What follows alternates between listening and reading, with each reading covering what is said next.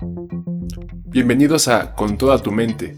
En este podcast discutimos temas de religión y ciencia con perspectivas filosóficas, científicas, teológicas e históricas, buscando siempre enriquecernos con conocimiento veraz y disfrutar de una buena charla. Les presentamos un espacio en donde la fe y la razón son amigas que operan y cooperan en cada dimensión de la vida humana.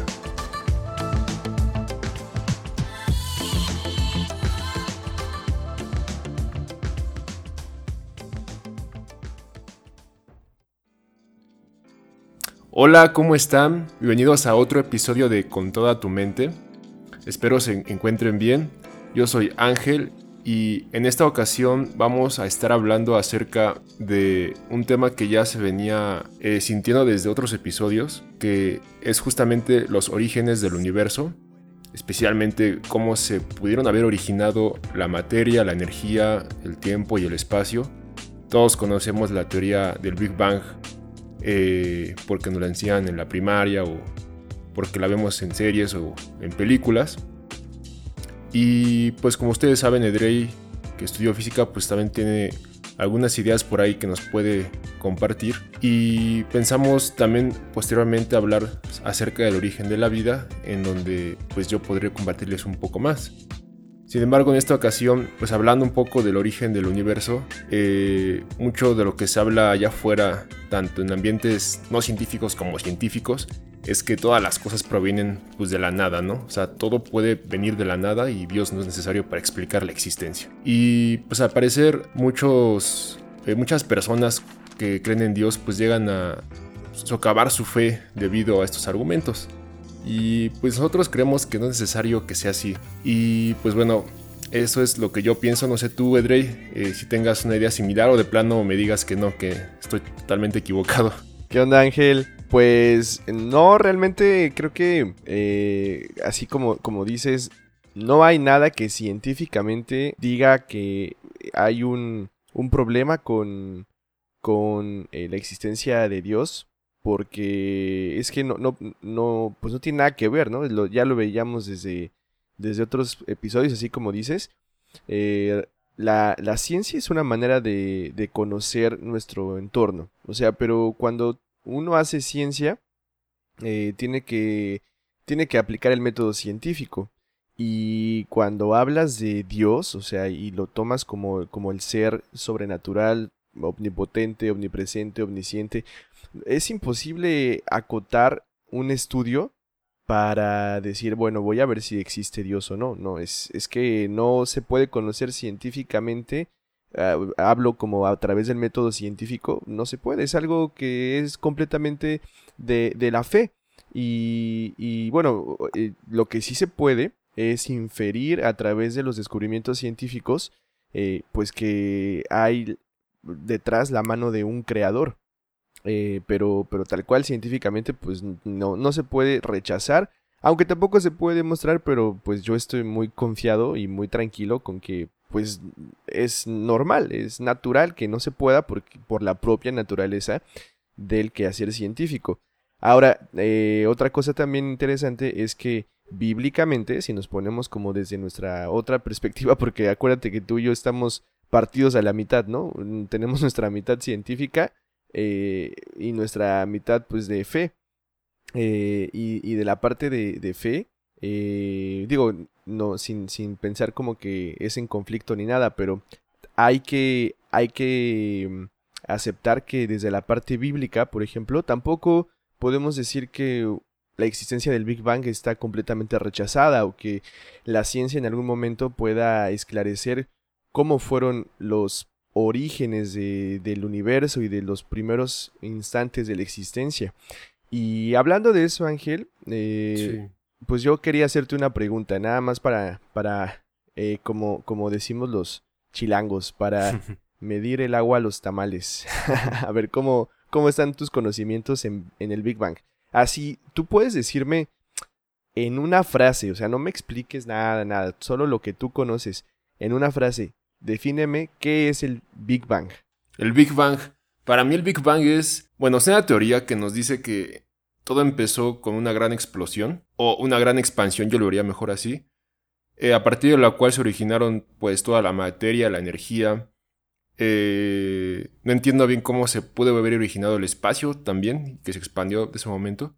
Pero sí, o sea, para mí es eso una gran explosión que dio origen a todo lo que conocemos como materia y energía. Exactamente, pues esa, es, esa opinión que tú tienes, esa definición, es la definición eh, como de la divulgación de la ciencia, ¿no? La que viene en las revistas tipo muy interesante, en la que puedes ver en un, en un documental de National Geographic o de Discovery o de History o en un buen video de YouTube. Es algo muy divulgativo, pero realmente eh, la, la teoría del Big Bang está sobreestimada. Y te voy a decir por qué. No es que no sea importante, por el contrario. Es algo bien, bien, bien interesante, pero la realidad es que eh, pues hay que darle el lugar que le corresponde dentro del orden de las cosas, ¿no? La teoría del Big Bang mm, tiene su nombre, de hecho nace, nace como una especie de burla a, la propia teoría, eh, porque eh, pues es una teoría que explica el origen de la existencia prácticamente.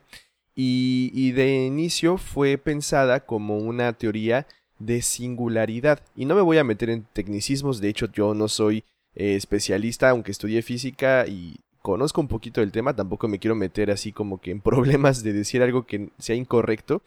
Pero eh, en física existe algo que se llaman singularidades en el espacio-tiempo. Y esto viene o es un resultado de la teoría de la relatividad general de Einstein, que seguramente eso sí, tanto tú como quienes estén escuchando, pues lo habrán escuchado en algún momento. Resulta que estas ecuaciones de Einstein, la teoría de, relatividad general es una, un conjunto de ecuaciones. Y hay ciertos parámetros para estas ecuaciones en las que, eh, digámoslo en sentido, eh, bueno, en palabras comunes, se rompen. Las ecuaciones se rompen y llega un momento en el que nos topamos con singularidades en donde esta teoría ya no tiene sentido. Y una singularidad matemáticamente es cuando, por ejemplo, cuando tú divides 1 entre 0 en tu calculadora. Tu calculadora automáticamente mm. te va a poner error. ¿Por qué? Porque realmente dividir entre 0 no tiene sentido. ¿Cómo puedes dividir algo entre la nada? ¿No? O más bien piénsalo en, este, en estos términos. ¿Cómo puedes dividir 1 entre una cantidad que se va haciendo cada vez infinitamente más pequeña y más pequeña y más pequeña. El resultado sería un, número cada vez más grande, más grande, más grande, más grande. ¿Y ¿qué, qué tan grande va a ser? Tan grande como sea la cantidad pequeña. Entonces, si la cantidad pequeña es infinitamente pequeña, el resultado de esa división va a ser infinitamente grande. Y por esa razón se rompen las ecuaciones, porque en física no nos gustan las cosas que son infinitas, nos gustan las cosas que podemos medir y que podemos eh, acotar. Entonces, bueno, eh, cuando hablamos del Big Bang, hablamos de una singularidad de este estilo. Entonces, la teoría del Big Bang, por supuesto que no explica el inicio de todo porque es para la física en este momento es imposible. No, no, no es una teoría que diga, ah, así fue el, inicio de la existencia, así fue la explosión. No, eso no es la teoría del Big Bang. Eh, lamentablemente nos han vendido una idea errónea y lo entiendo, puede ser por el famoso clickbait, ¿no? Que está de moda, o sea, el, el título llamativo para decir, ah, vean, esta teoría explica cómo se creó todo. Realmente no.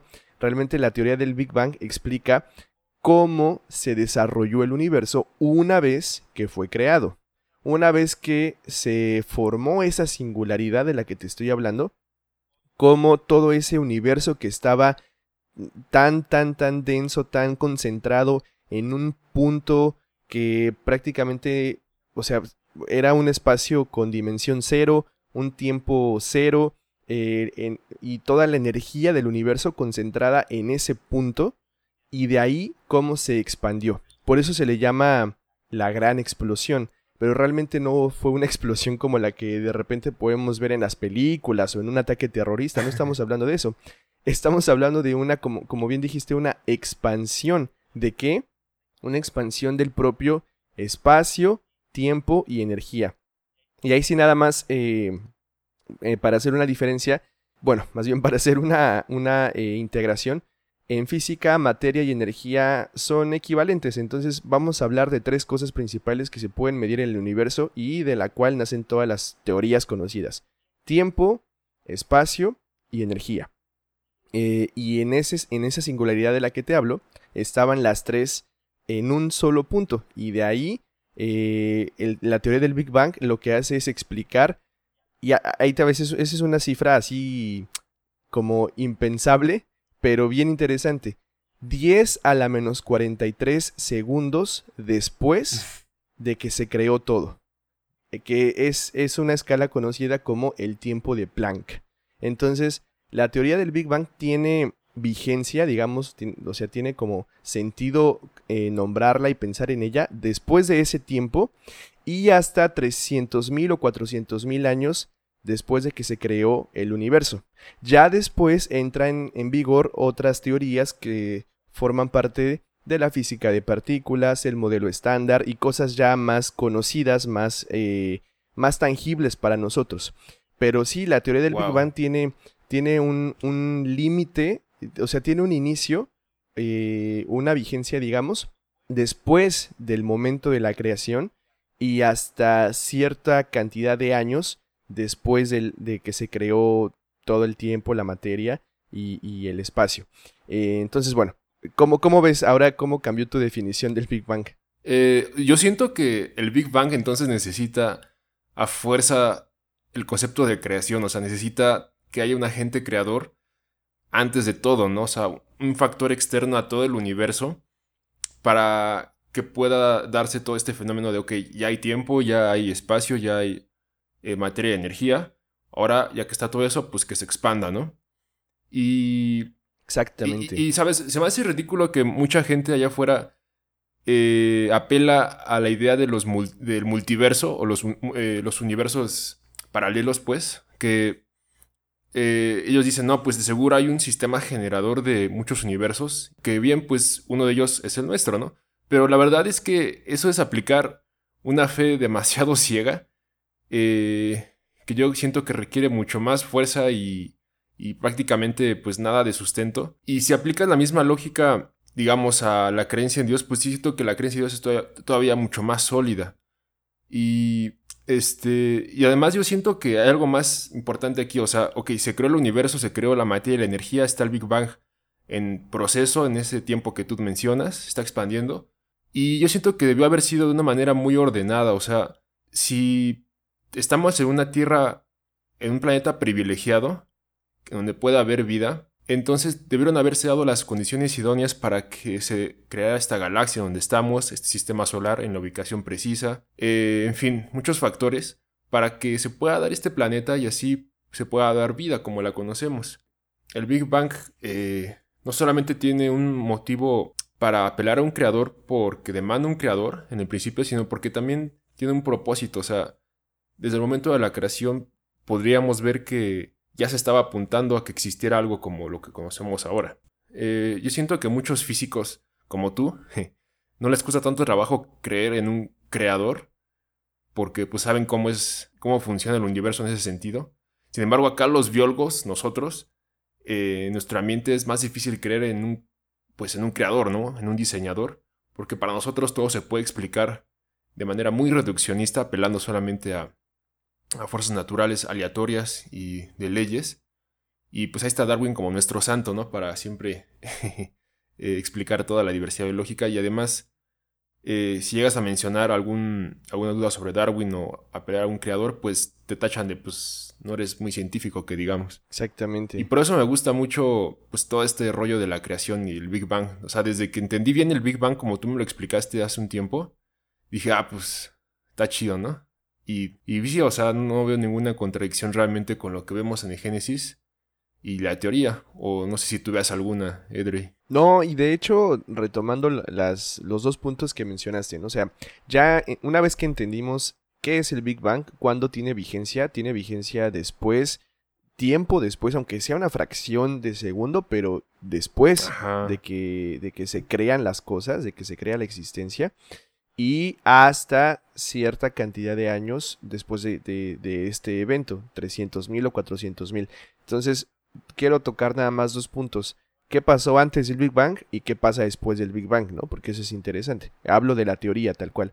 Eh, ¿Qué pasa antes de la teoría? ¿Qué, qué explica eh, esa singularidad? ¿Por qué se creó? Como dices, hay, hay teorías eh, que hablan de multiversos o por ejemplo, pienso ahorita en la teoría de, Roger Penrose de los eones que hablan de que los, mm. nuestro universo es una especie de acordeón. en este momento estamos en expansión, pero va a llegar un momento en el que esa aceleración que voy a hablar ahorita después del Big Bang, pero bueno, ya toqué el tema. Eh, el universo se está acelerando, pero va a llegar un punto en el que se detenga la aceleración y por la atracción de la gravedad de todas las fuentes de masa que hay en el universo, nos vamos a volver a contraer hasta llegar a una nueva singularidad y por la propia energía y todo que se va a concentrar ahí, otra vez se va a expandir como una especie de acordeón. Esa es la, otra teoría más. Hay otra teoría que es eh, como la, la, candidata más prometedora, que es la teoría de la inflación eh, cósmica, que es eh, justamente dicen de dónde salió todo. Ah, bueno, pues es que en el vacío no es vacío vacío, se le llama vacío cuántico. Y en el vacío cuántico de repente hay ciertos fenómenos en los que sucede que se crean cosas de la nada, cosas azarosas, porque la cuántica pues es probabilística. Entonces es, está, está probado que del vacío cuántico de repente salen partículas como que de la nada. Y eso es una, una manera de creer, ah, bueno, a lo mejor del vacío cuántico sucedió un, un evento que pues creó esta singularidad y después entra en vigencia la teoría del Big Bang. Pero eso sí hay que decirlo, no hay ninguna teoría al día de hoy que se diga esto sucedió antes del Big Bang. Entonces, como bien dices, es tan necesitas tanta tanta fe para decir eh, fueron multiversos, fueron los eones de Penrose, fue la inflación cósmica, como decir, no, yo creo que, que mi Dios eh, con su palabra dijo que se haga la luz y se hizo la luz. Eh, ¿Y cuál es tu base? Ah, mi base es la Biblia. Mi base es la Biblia y así como eh, como tú decías hace un, momento, ¿cuál es su base? Bueno, sí tienen una base, realmente su, base son las matemáticas, porque ese son, eh, en, esa, ya digamos, en, esa dimensión de hacer física, no tienes otra cosa en la que basarte más que en, las, en la lógica, en la matemática y en simulaciones. Y son bases fuertes, hay que decirlo, porque, se, porque esos resultados pues vienen de las propias teorías que explican otras cosas que sí funcionan y sí vemos. Entonces, pues esa es su validación. Pero como no lo sabemos, como no hay un experimento o algo que determine si así fue, entonces sí necesitas un poquito de fe. Los, los físicos que están trabajando en lo que sucedió antes del Big Bang deben tener dos gramos de fe por lo menos para creer pues que su trabajo va, va, va a tener algún resultado positivo. Así como tú y yo tenemos fe en que fue la palabra de Dios quien permitió que toda la existencia pues eh, viniera a, a, ser, ¿no? Eh, ahora, nada más eh, dos minutos para decir después del Big Bang, ¿qué sucedió? Después de estos 300.000 o 400.000 años de los que te hablo, en donde la teoría del Big Bang deja de tener vigencia, es porque fueron, fue hasta este periodo, bueno, si tú te lo puedes imaginar, cuando hay una explosión, eh, normalmente pues sale fuego y las cosas están calientes, ¿no? Entonces imagínate si tú eres un perito que va y quiere tomar un pedacito de metal, pues tienes que esperar a que se enfríe para, para poder tratarlo. Pues sucedió más o menos lo mismo. Como fue una explosión con mucha energía y se creó el, el, propio espacio y tiempo, entonces eh, pues el universo estaba muy, muy, muy caliente. Y fue hasta que el universo eh, se enfrió un poquito que la materia pudo comenzar a condensarse en quarks y los quarks en hadrones que son los protones y los neutrones. Por ahí salieron los leptones, los neutrinos y se empezó y, mientras más se fue enfriando el universo, las, las cuatro leyes fundamentales empezaron a surgir. La, eh, el electromagnetismo, las nucleares y la gravedad empezaron a hacer su trabajo, poco a poco se empezaron a juntar los núcleos atómicos, luego se les pegaron los átomos para generar los, eh, digo, se les pegaron los electrones para generar los átomos, y luego los átomos empezaron a, generar diferentes moléculas eh, y, dependiendo de la cantidad de electrones y de protones, ya sabes, empezaron a, a, generarse distintos elementos químicos y de ahí empezaron a generarse las primeras estrellas. Las primeras estrellas murieron, explotaron, se generaron nuevas estrellas, volvieron a morir,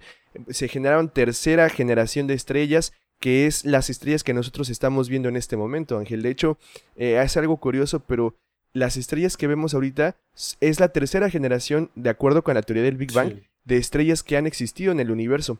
Por eso Carl Sagan decía que somos polvo de estrellas, porque de acuerdo con esa teoría, todo el material que hay en, el planeta Tierra, y de hecho el, material del que está formado el planeta, eh, pues viene de, de, estrellas muertas.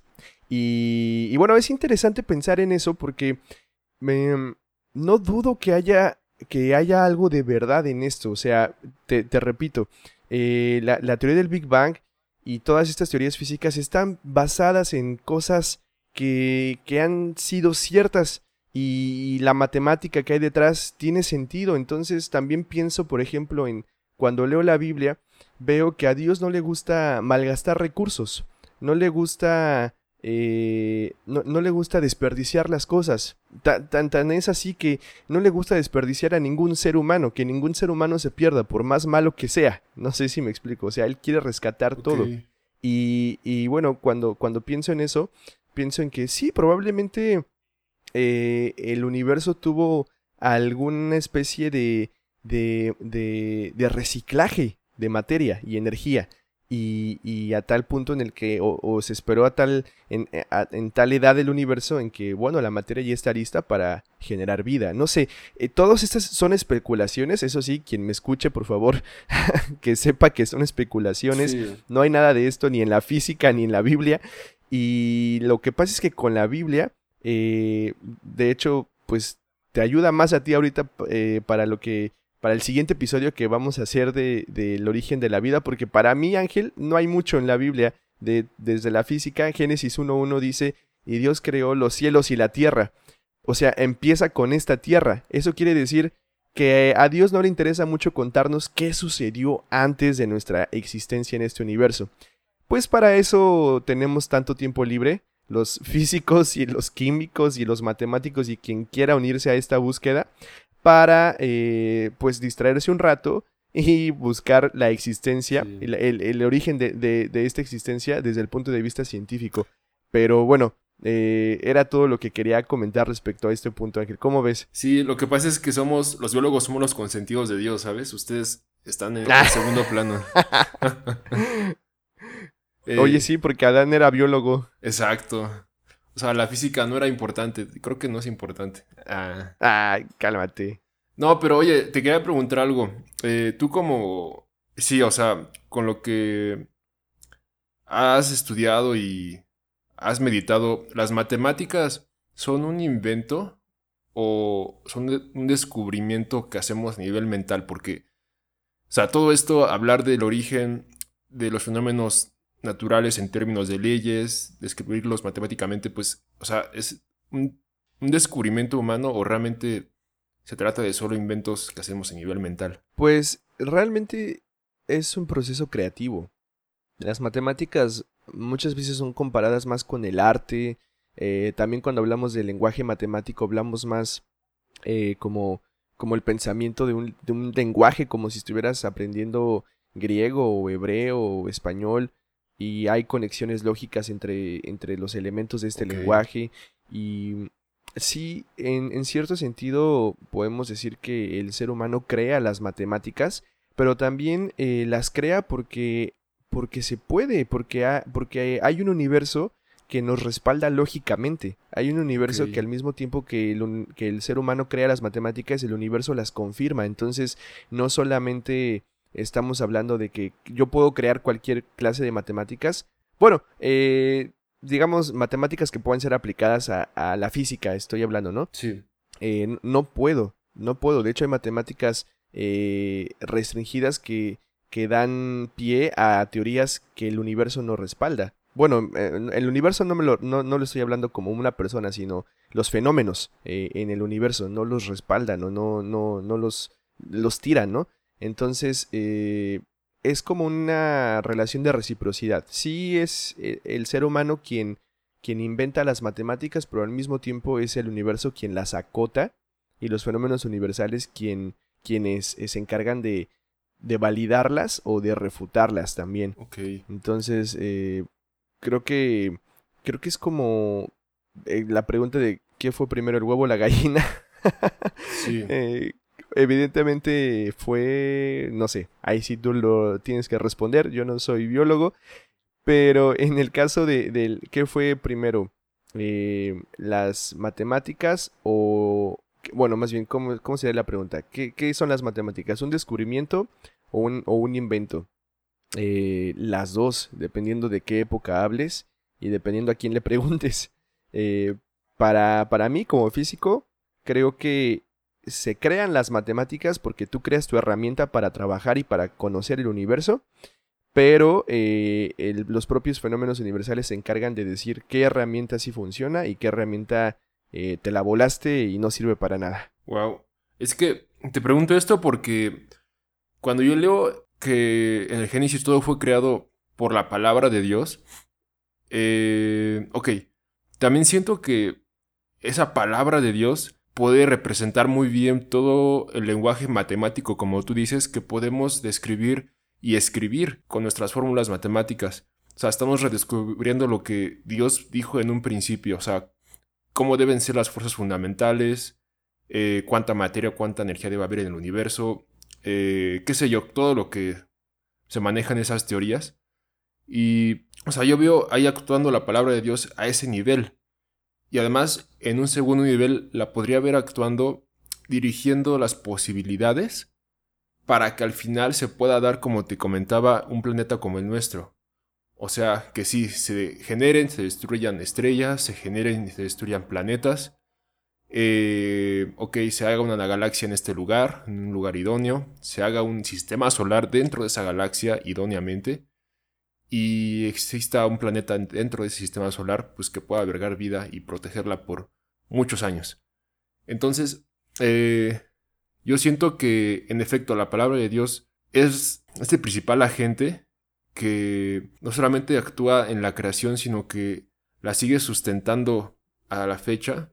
Y así es como yo veo, así es como yo concilio lo que estoy leyendo en Génesis y lo que llego a leer en algunos libros de física o algunos artículos o reseñas que hablan de estas teorías del origen. Entonces, eh, para mí no, no hay ningún problema, o sea, como tú dices, lo demás, los detalles los vamos descubriendo, especialmente los físicos, o sea, respecto de, pues, en qué tiempo ocurrió cada cosa y etcétera, ¿no? Y eh, es posible que haya eh, detallitos como, ok, pues, ¿qué tal si hay otro planeta que pueda albergar vida? Pues estará chido, ¿no? Eh, o que, no sé, este, en el principio, pues pasaron millones de años y no pasaron días literales, eh, días terrestres, ¿no? Manejándolo literalmente, ok. Eso ya es algo que viene después, pero realmente lo fundamental no, vaya, no está peleado. Para mí no está peleado. O sea, yo siento que realmente no debería haber discusión si uno como cristiano investiga bien sobre el tema. Sí, totalmente. También igual mi comentario es como para ir cerrando la, la conversación, Ángel. Creo que como bien dices, eh, cuando, cuando tú hablas de lo que sucedió antes del Big Bang, hablas de cualquier teoría. Y para nosotros no es cualquier teoría porque está bien sustentada en lo que dice la, palabra. Y si dice la, la, Biblia que con la palabra Dios eh, creó, creó las cosas, con su palabra vinieron a la existencia, entonces, ya viéndolo desde un punto de vista, como, como dices, más, mm, más físico, más técnico, sin duda la palabra es información. ¿En, qué sentido? Bueno, pues mm, es información en el sentido de, por ejemplo, el sonido lleva información porque genera una onda mecánica que se propaga a través del medio que es el aire y, y pues son ondas de presión, así se le llaman. Y por eso un micrófono puede convertir esas ondas de presión en pulsos eléctricos que pueden ser digitalizados para tratarlos en una computadora y bueno, no sé si ya me voy explicando cuál es la idea, ¿no? No sé, eh, de que la, palabra tiene información, la tiene y se puede recuperar. Ah, pero a diferencia de lo que tú dices, yo, a mí me gusta más pensar en un en Dios y, como, como, como un creador que, eh, que, que define las leyes de su creación y las deja ser. Porque así lo he visto. Por ejemplo, hay una. Hay un. Hay un. un versículo en el Génesis en donde dice que eh, Dios dijo que así iban a ser las generaciones. Las, perdón, las estaciones hasta el final de los tiempos. ¿Qué quiere decir eso? Bueno, para el lenguaje de aquella época, o para quien no esté como que muy enterado de cómo suceden las estaciones, pues vas a decir, ah, bueno, pues Dios hace que llueva y Dios hace... Bueno, pero ya viéndolo desde un punto de vista más físico, el, preservar las estaciones, ¿qué quiere decir? Que va a preservar la órbita de la Tierra alrededor del Sol, el perihelio, el, perihelio, el, el afelio, que es el punto más alejado entre el Sol y la Tierra. Eso quiere decir que va a preservar el campo gravitatorio y la gravedad, según Einstein, es eh, la deformación del espacio y el tiempo por una masa. Entonces va va a preservar el espacio-tiempo. O sea, cuando conoces la física puedes enriquecer más lo que lees en la palabra. No complementar, sino simplemente profundizar, enriquecer. Y, y sí, creo que Dios para, para mí es un Dios que establece los límites de la creación, establece eh, los acotamientos, crea acotamientos, crea, crea caminos y, deja, la, deja andar, la deja la deja existir. Eh, eh, por eso eh, creo también en el libre albedrío, ¿no? Porque así como generó la vida en este planeta y nos dejó andar, nos dejó ser, así también creo que pudo haber sido con el universo. Estableció ciertas leyes y las dejó ser. Y, y por eso creo que la, la parte del, del, Big Bang para mí no, no me hace entrar en conflicto porque todo lo que cuenta el Big Bang digo, bueno, sí, suena como que Dios pudo haberlo permitido. No estoy diciendo que haya sido así, pero estoy diciendo que si fue así, no entra nunca en contradicción con algo que yo conozca de la Biblia o con mi propia fe. Entonces, eh, pues sí, Ángel, ese es, ese es mi pensamiento final y realmente, como dices, si a alguien le interesa este tema del Big Bang, pues ya que lo pueda ver con otros ojos, no con los ojos de que, ay, el Big Bang explica el universo, cómo se creó el universo, pero yo creo que el universo fue creado por la palabra de Dios. Sí, puedes seguirlo creyendo, no hay problema, porque el hmm. Big Bang no explica cómo, cómo se creó el universo. Se explica cómo un universo que estaba muy juntito y muy caliente se enfrió para dar paso a la materia que hoy compone el universo, la materia, la energía, el espacio y el tiempo. Así que no se preocupen, no entre en contradicción con Génesis 1.1 ni con, un, con otro versículo, por lo menos hasta donde yo sé, y si hay alguien que sepa otra cosa, pues que nos la diga por ahí, por Facebook o por YouTube, pero si no, pueden estar tranquilos, pueden consumir divulgación científica sin problemas. Venga, pues ahí está. Eh, pues para nosotros no hay contradicciones, tal vez tenemos ideas diferentes acerca de cómo Dios sigue operando en el universo y cómo ajustó las leyes. Pero sí, en efecto, no debe haber contradicción. Y eso es importante, siempre seguir buscando, investigando, escuchando de donde puedan. Este es un buen medio que ustedes pueden utilizar, pero síganse enriqueciendo, sigan empapándose allá afuera y sigan leyendo la Biblia siempre, meditando en ella. Y pues bueno, esto sería todo por para esta parte. Espero les haya gustado. Eh, y pues la siguiente parte hablaremos más acerca de, ok, ya que hay un universo, pues ahora, ¿qué pasó, no? ¿Qué onda con la vida? ¿Se, salió de la nada o, o ya estaba ahí? Ándale, y prepárate para mis preguntas, Ángel. Sí, siempre son fáciles. Sale. Ya está, pues. Sale, pues fue, fue un gusto hablar contigo, hermano, como siempre. Un saludo a todos que, que nos, nos escucharon en este episodio. Gracias. Hasta luego. Hasta luego.